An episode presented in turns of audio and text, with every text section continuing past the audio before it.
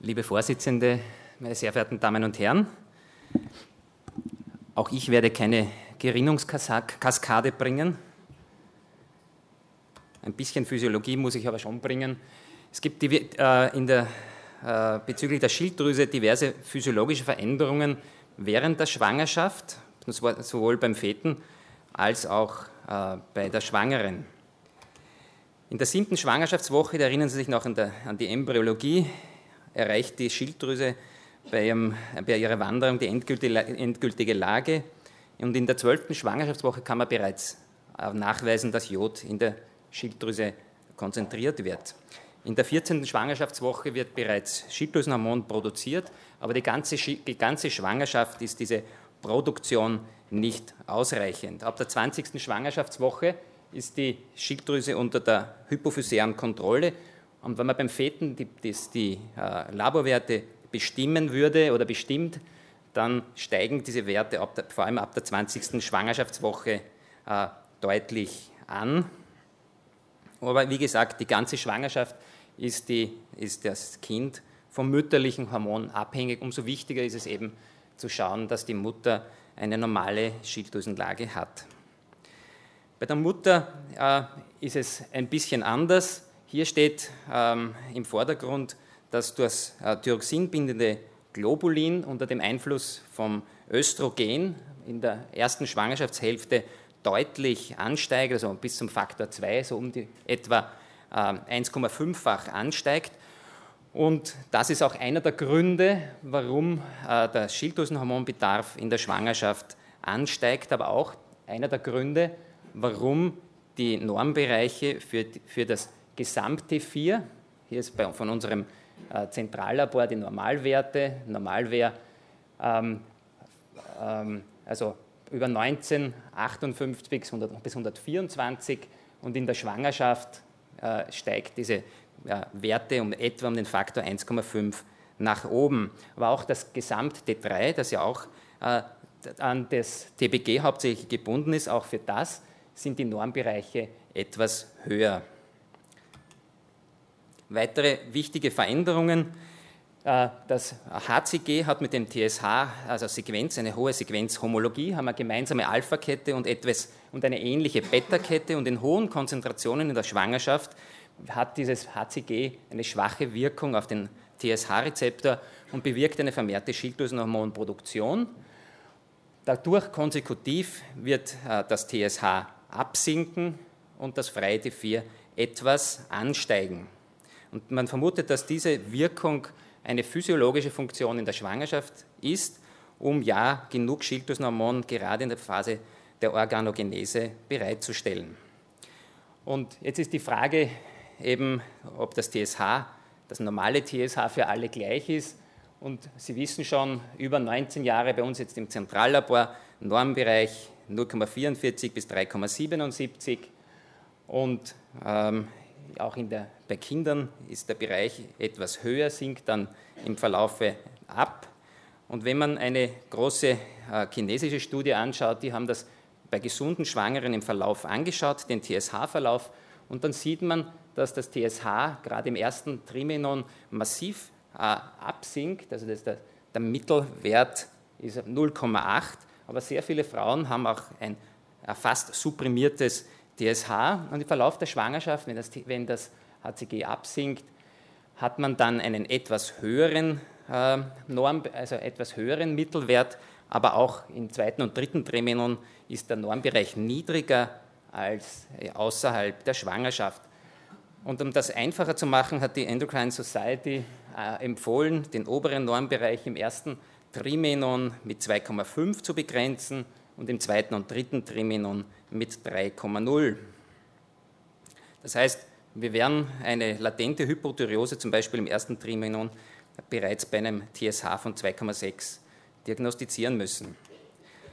Und das bedeutet auch, wenn man jetzt nicht die schwangerschaftsspezifischen Referenzbereiche hernimmt, dass man immerhin 28 Prozent, ähm, dass 28 äh, Prozent der Schwangeren nicht als latent oder viele, sagen wir, ist jetzt sehr hochgegriffen, nicht als latent Hypothyreot äh, diagnostiziert werden.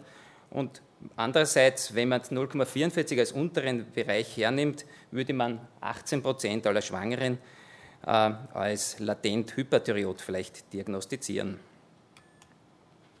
Noch einmal, das ist eine äh, alte Studie und die zeigt äh, den HCG-Anstieg und spiegelbildlich äh, den TSH-Verlauf, der durch diese Wirkung vom HCG auf ähm, die Schilddrüse zustande kommt. Was zusätzlich noch zustande, da, dazu kommt in der, in der Physiologie bei der Mutter, das Plasmavolumen steigt an und damit auch der gesamte T4 und T3-Pool und auch der Schilddrüsenhormonbedarf, die Jodclearance steigt, vermutlich und dadurch ist gerade bei Jodmangel die Hormonproduktion noch weiter äh, kritisch eingeschränkt und der Jodbedarf in der Schwangerschaft etwas höher. Die Plazenta deodiniert äh, Schilddrüsenhormone und auch das ist ein Grund, warum der Schilddrüsenhormonbedarf in der Schwangerschaft ansteigt. Wichtig auch, es kommt zu einer gewissen Größenzunahme der Schilddrüse, vor allem wenn ein Jodmangel herrscht. Und äh, früher war, äh, manche von Ihnen werden es kennen, haben Frauen so Kropfbänder getragen und es, es heißt, dass wenn die schwanger waren, das erste Symptom war, dass das Kropfband zu eng geworden ist. Ich möchte Ihnen ein Beispiel bringen. 30-jährige Frau mit Kinderwunsch seit drei Jahren kommt äh, zu uns in die Ambulanz, hat eine pralle Schilddrüse, nicht sicher vergrößert, aber schön tastbar. Im Labor zeigt sich ein eindeutig erhöhtes TSH im Sinne also einer latenten Hypothyreose. Und das war der Ultraschall der Schilddrüse. Also das ist eine normale Schilddrüse, das ist nämlich, ist nämlich meine Schilddrüse, schön äh, homogen das ist die äh, Muskulatur, die Schilddrüse ist, ist, ist deutlich echoreicher.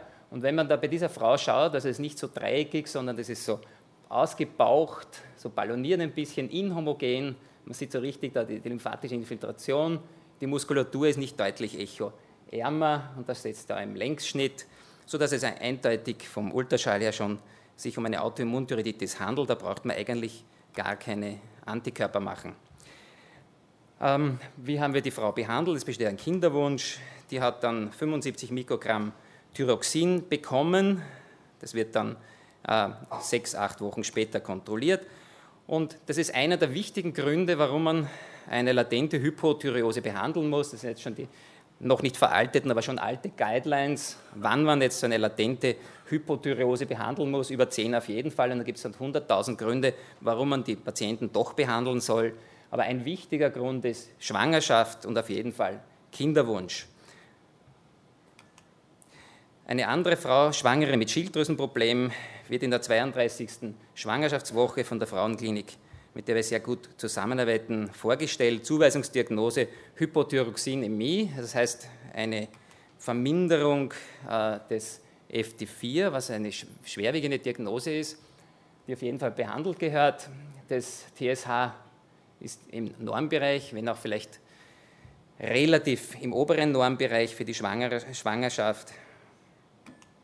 Und was ist jetzt die rhetorische Frage, was soll man tun? Behandeln, kontrollieren, eh schon zu spät, eh alles in Ordnung. Endokrinologen, Labormediziner, Gynäkologen, wen auch immer fragen, Nuklearmediziner.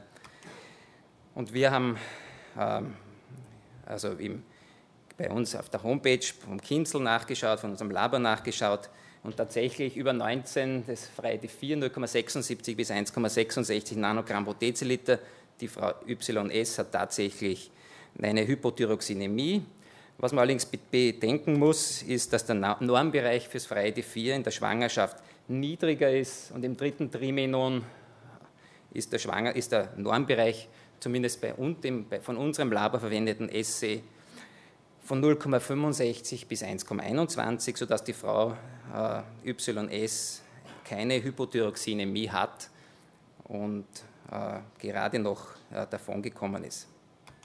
Also wichtig, nicht nur das gesamte 4, auch das freie T4 hat einen schwangerschaftsspezifischen äh, Normalbereich.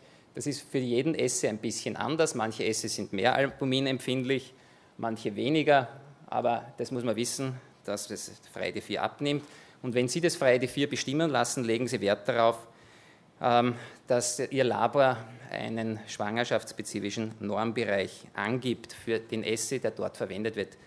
Das würde ich, wenn Sie da viel mehr einsenden, würde ich das verlangen. Also es sinkt im Verlauf ab. Gut, wir machen eine Zwischenzusammenfassung. Die Normbereiche für Nichtschwangere können Sie in der Schwangerschaft nicht verwenden. Das heißt Indikation für Therapieanleitung, aber auch Zielbereiche für Therapie. Da müssen Sie die schwangerschaftsspezifischen Bereiche verwenden. Ich komme zur Hyperthyreose und Schwangerschaft. Im Prinzip die Diagnostik und Therapie ist im Prinzip wie außerhalb der Schwangerschaft. Eine, von einer Szintigraphie äh, müssen wir Ihnen dringend abraten, die ist kontraindiziert. Und das Problem, Hauptproblem, das wir in der Schwangerschaft haben, dass dieser TSH-Rezeptor-Antikörper-Esse, also zumindest im AKH, ich weiß nicht, wie es in Ihrem Bereich ist, doch relativ lange dauert. Wir kriegen am gleichen Tag die Schilddrüsenwerte, aber der Trakt, das dauert ein, zwei Wochen. Das heißt, es ist für die Therapieentscheidung dann schon relativ lange, wenn Sie entscheiden wollen, ob, eine Patientin jetzt Schilddrüsen haben, äh, eine, eine thyrostatische Therapie bedarf. Ähm, wichtig ist, das betrifft immerhin eine Hyperthyreose in der Schwangeren, immerhin 0,2 Prozent der Schwangeren. Und wenn man eine Anamnese macht, und das äh, ist natürlich äh, relativ einfach zu erheben, immerhin 0,8 Prozent der Schwangeren haben früher schon wegen einer Hyperthyreose Basito ein Thyrostatikum genommen. Es kommt die Pathophysiologie TSH-Rezeptorstimulierende Antikörper. Und wenn die Frau mit einer Ophthalmopathie, mit einer Dermatopathie, mit einer massiven Gewichtsabnahme, sonstigen äh, Symptomen und an Struma kommt, ist die, ist die Diagnose relativ einfach, aber meistens sind die Dinge nicht ganz so einfach. Als Differentialdiagnose die äh, Schwangerschaftshyperthyreose, die immerhin bei 2 bis 3 Prozent aller Schwangeren relativ am, am, im ersten Trimenon äh, äh, zu auftritt. Bei immerhin 30 Prozent der Schwangeren haben sie ein haben sie eine latente Hyperthyreose und die ist transient und wie gesagt durch das HCG oder durch ein besonders hohes HCG äh, zu erklären, das TSH-artig wirkt. Und diese Fälle wird, werden, in, werden praktisch nie behandelt, auch wenn sie leicht manifest hyperthyreot sind, weil die Patienten sind meistens asymptomatisch. Und dann gibt es noch die Hyperemesis gravidarum und die ist auch äh, mit einem sehr häufig mit einem supprimierten TSH verbunden. Die Frauen haben auch Gewichtsabnahme, das kann manchmal irreleiten, aber die haben keine Struma, keine Tachykardie, keinen Tremor und das freie T4 ist nur minimal erhöht, sodass diese Patienten äh, also bezüglich der Schilddrüse selten behandlungsbedürftig sind. Und in allen Fällen sind diese Schwangerschaftshyperthyreose-Formen äh, passagier. Das ist ganz wichtig im Gegensatz zum zur Hyperthyreose Typ Basedo. Ähm, was auch wichtig ist, die latente Hyperthyreose, das heißt, das, das TSH supprimiert, FT4 im, und T3 im schwangerschaftsspezifischen Normbereich, stellt kein Problem dar. Da gibt es mehrere Studien und die sagen, dass äh, das kein Problem darstellt, sodass sie auch bei der Behandlung gerade der Hyperthyreose mit den äh, thyrostatischen Therapien sehr zurückhaltend sein können oder zurückhaltender sein können, weil es geht, geht, geht vor allem darum, eine Hypothyreose während der Schwangerschaft zu vermeiden. Wie sind die Auswirkungen? Äh, die Auswirkungen sind dosisabhängig auf Mutter und Kind. Je schwerer die, äh, die unbehandelte Hyperthyreose, umso stärkere Auswirkungen kann das klinisch haben. Es kommt zu einem unbehandelt zu einer sehr hohen Rate an Frühgeburtlichkeit, es kann zu Fehlgeburten kommen, Präeklampsie-Rate ist höher, Frauen können Herzinsuffizienz bekommen und nicht selten eine thyrotoxische Krise, wenn die lange Zeit unbehandelt äh, bleiben. Äh, beim Kind kann es in seltenen, aber doch gibt es einige Male gesehen, zu einer neonatalen Hyperthyreose kommen. Es wird nämlich im äh, zweiten Schwangerschaftshälfte oder vor allem im letzten Triminon wird äh, das, der TSH-Rezeptor Antikörper ist ein IgG über die Plazenta zum, ähm, zum Kind transportiert und das kann dann in seltenen Fällen eine neonatale Hyperthyreose machen. Und da ist das Risiko, äh, wenn die Frau schon früher ein Baby mit einer neonatalen Hyperthyreose gehabt hat, wenn die Frau vor allem also eine Radiotherapie ähm, äh, gehabt hat, ist es häufiger. Ähm, der Kollege von der Nuklearmedizin im Raum wird das, glaube ich, auch unterschreiben. Und wenn bei der, zum Zeitpunkt der Geburt gegen Ende der Schwangerschaft erhöhte TSH-Rezeptor-Antikörper vorhanden sind, die ja zum Glück im Laufe der Schwangerschaft meistens abfallen. Und niedriges Geburtsgewicht ebenfalls bei einer unbehandelten Hyperthyreose. Schilddrüsenantikörper, habe ich gesagt, TSH-Rezeptor-Antikörper gut, aber meistens relativ spät äh, vorhanden. Äh, wichtig bei der Abklärung und auch ein Risikoanzeiger, wie ich Ihnen noch zeigen werde. TPO und TG-Antikörper, Thyroglobulin-Antikörper, Marker für Autoimmunthyreoiditis. Ich habe Ihnen gezeigt, dass der Ultraschall äh, in den meisten Fällen mindestens genauso gut ist. Und das ist der Grund, warum ich jetzt auf diese Radiotherapie äh, eingegangen bin. Also eine hervorragende Therapie mit Einschränkung. Und das ist der Verlauf über Jahre äh, vom TSH-Rezeptor Antikörper nach Intervention. Die Frau hat zum Beispiel äh, ist mit Thyrostatisch, mit einem Thiamazol behandelt worden und innerhalb von weniger Monaten sinkt der TSH-Rezeptor Antikörper in der Regel, wenn sie dauernd eine Remission hat, ab. Wenn die Frau operiert wird, dauert es doch, doch deutlich länger in dieser Studie. In der einzigen Studie, die wir eigentlich da diesbezüglich haben, ist deutlich länger. Und bei der Radiotherapie dauert es doch fünf Jahre und länger. Und es kommt auch in den ersten Monaten äh, zu einem Anstieg durch offenbar Zerstörung der Schilddrüse und Immunstimulation. Das heißt, wenn eine Frau, eine 30-jährige Frau zu Ihnen kommt und sagt, äh, was soll ich, ich habe noch einen Kinderwunsch, was soll ich mir machen lassen, für, damit ich äh, meine, meine Thiamazol endlich absetzen kann, dann ist äh, die Radiotherapie in diesem Fall sicher die zweite Wahl. Ähm, einfach deswegen, weil, das, weil die Rate etwas höher ist, dass die hohen TSH-Rezeptor-Antikörper dann in der Schwangerschaft Probleme machen. Wann tritt die Hyperthyreose auf? Es kann sein, dass die Patientin schon mit einer Hyperthyreose in die Schwangerschaft geht oder eine frühere Hyperthyreose hatte. Das ist immer wichtig zu fragen, haben Sie schon früher mal äh, äh ein Thiamazol genommen? Wenn, das, wenn die eine, eine, Remission hat, ist das ja kein Problem. Wenn die Schilddrüse fehlt oder eine Radiotherapie oder teilweise fehlt, was noch, noch ungünstiger ist, oder eine Radiotherapie vorhanden ist, da kann es passieren, dass, dass die TSH-Rezeptor-Antikörper wie die Plazenta zum Kind kommen. Wenn die Patientin aktuell hyperthyreot das kann, das kann sein, weil sie halt in der Hyperthyreose schwanger geworden ist oder, in der, oder äh, thyrostatisch oder in die äh, thyrostatisch behandeln, in die Schwangerschaft geht. Oder es kann in der Schwangerschaft neu auftreten oder eben nach der Schwangerschaft auftreten. Ich habe schon gesagt, in, im äh, dass es ja hauptsächlich im letzten Triminon äh, dann der TSH-Rezeptor-Antikörper beim Feten ansteigt und dass es dann dadurch in der zweiten Schwangerschaftshälfte äh, zur Hyperthyreose ganz, ganz selten oder zu einer neonatalen Hyperthyreose kommen kann. Da ist eben die Zusammenarbeit mit den Geburtshelfern ganz, ganz wichtig, dass geachtet wird, ob das Kind Tachykard ist, unter Umständen, ob eine eine Struma im Ultraschall auffällt, ob das Knochenalter zu fortgeschritten ist, eine Wachstumsverzögerung, äh, ein Hydrops oder vielleicht Hinweise für ein Herzversagen äh, vorhanden sind. Und das funktioniert an sich bei uns mit der Zusammenarbeit da sehr gut.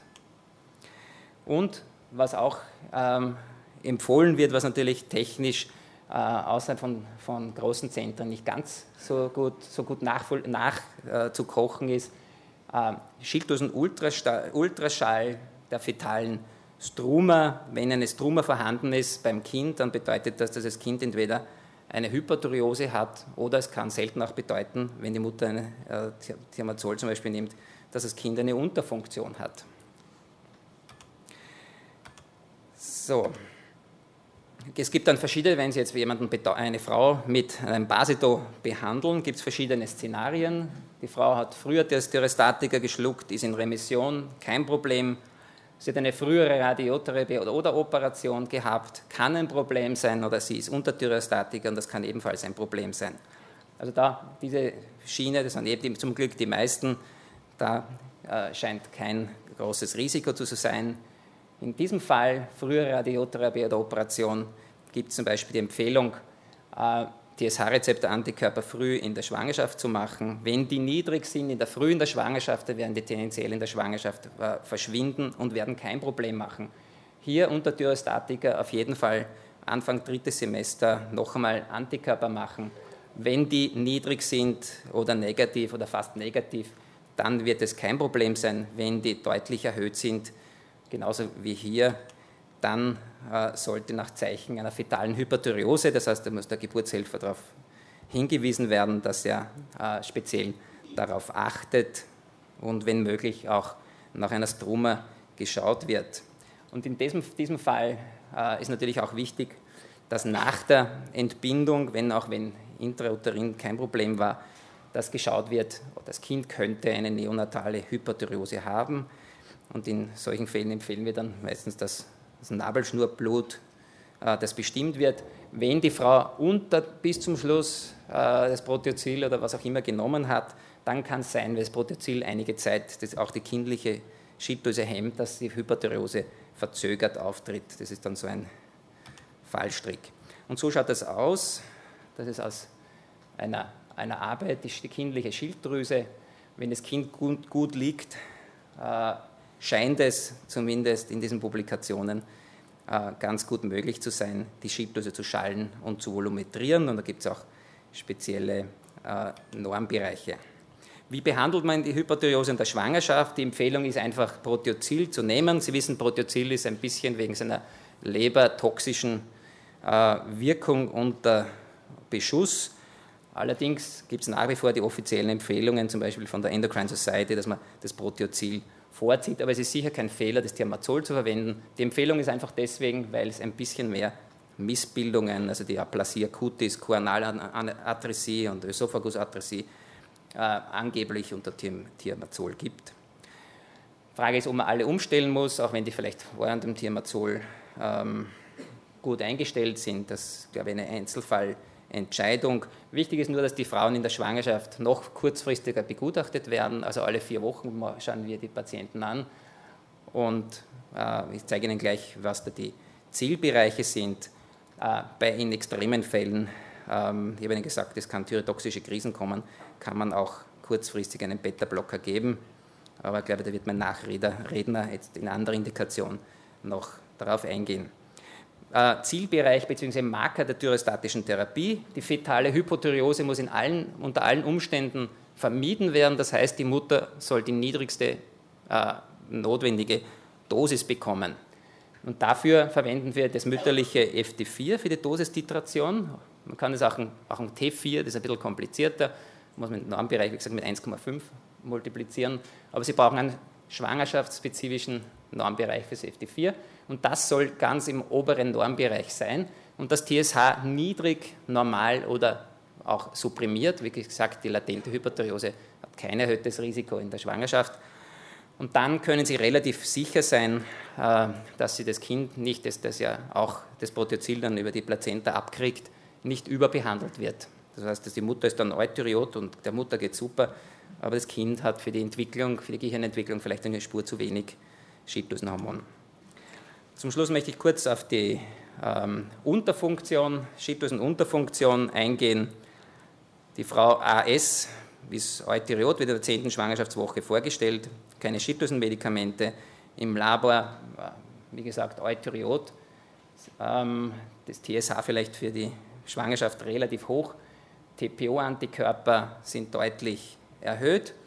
Und das möchte ich Ihnen ans Herz legen, solche Frauen mit isolierten, mit einer Autoimmunthyreoiditis, aber auch noch normal, wenn auch diese als Kohorte ein höheres TSH als Frauen mit ohne Antikörper haben, die gehören während der Schwangerschaft verfolgt, also beziehungsweise denen muss man mit Labor folgen, ja, weil immerhin Immerhin gegen Ende der Schwangerschaft haben 40 Prozent ein TSH außerhalb des schwangerschaftsspezifischen Normbereichs, haben eine latente Hypothyreose. 16 Prozent haben sogar das TSH über dem, Schwangerschaft, über dem Erwachsenen, normalen Erwachsenen-Normbereich. Und 42 Prozent haben, zumindest in der Studie von 1994, kann ich Ihnen nicht sagen, welcher der Herr Klinor in Belgien was für FT4-SCR verwendet haben, haben sogar ein, ein niedriges FT4. Das heißt, es zahlt sich aus, diese Frauen so achtwöchentlich ähm, zu einer Blutabnahme einzuberufen. Ähm, latente macht weniger als die manifeste Hypothyreose, auch hier wie bei der Überfunktion äh, natürlich einen Dosiseffekt, aber auch die latente Hypothyreose hat äh, vermutlich Nachteile für die kindliche Gehirnentwicklung. Das ist ganz wichtig. vor der Schwangerschaft, die Fertilität ist vermindert, es kommt in der Schwangerschaft zu mehr Komplikationen, Schwangerschaftshypertonie ist häufiger, Präeklampsie, so auch wie bei der Hyperthyreose, Plazenta-Probleme, Frühgeburtlichkeit, intrauteriner Kindstod, eine höhere Sektiorate ist bei der Hypothyreose äh, in verschiedensten Studien beschrieben. Aber beim Kind ist ganz wichtig, die Schilddrüsenhormon ist gerade für die Gehirnentwicklung von essentieller äh, Bedeutung. Und hier hängt es davon ab, wie stark diese Hypothyreose war, wann die begonnen hat, wie lange die gedauert hat, wie gut die Frau behandelt wurde, wie früh und wie ausreichend äh, das abgelaufen ist und, äh, und wie, wie stark dieser Schaden auf diese neuropsychologische, neurointellektuelle Entwicklung begrenzt werden kann. Prävalenz latente Hypothyreose bei der Schwangerschaft relativ gar nicht so selten und in überwiegenden Fällen sind, lassen sich Autoantikörper nachweisen. Eine behandelte Hypothyreose während der Schwangerschaft ist vermutlich ausreichend behandelt kein Problem, wobei es noch im Fluss ist, ob isolierte Autoantikörper nicht per se ein höheres Abortrisiko äh, zum Beispiel machen. Also kein Unterschied, mütterliche, fetale, neonatale Komplikationen oder Artentbindung in diversen äh, Studien. Wichtig ist, T4 gehört, wie gesagt, der Bedarf steigt in der Schwangerschaft, eine gesunde Schilddrüse kompensiert das. Eine Frau, die Schilddrüsenhormon bedarf, ähm, bei der muss die Dosis angepasst werden. Und ganz wichtig ist, wenn Sie solche Frauen betreuen, dass Sie bereits vor einer möglichen oder geplanten Schwangerschaft darauf schauen, dass das TSH im unteren Normbereich ist.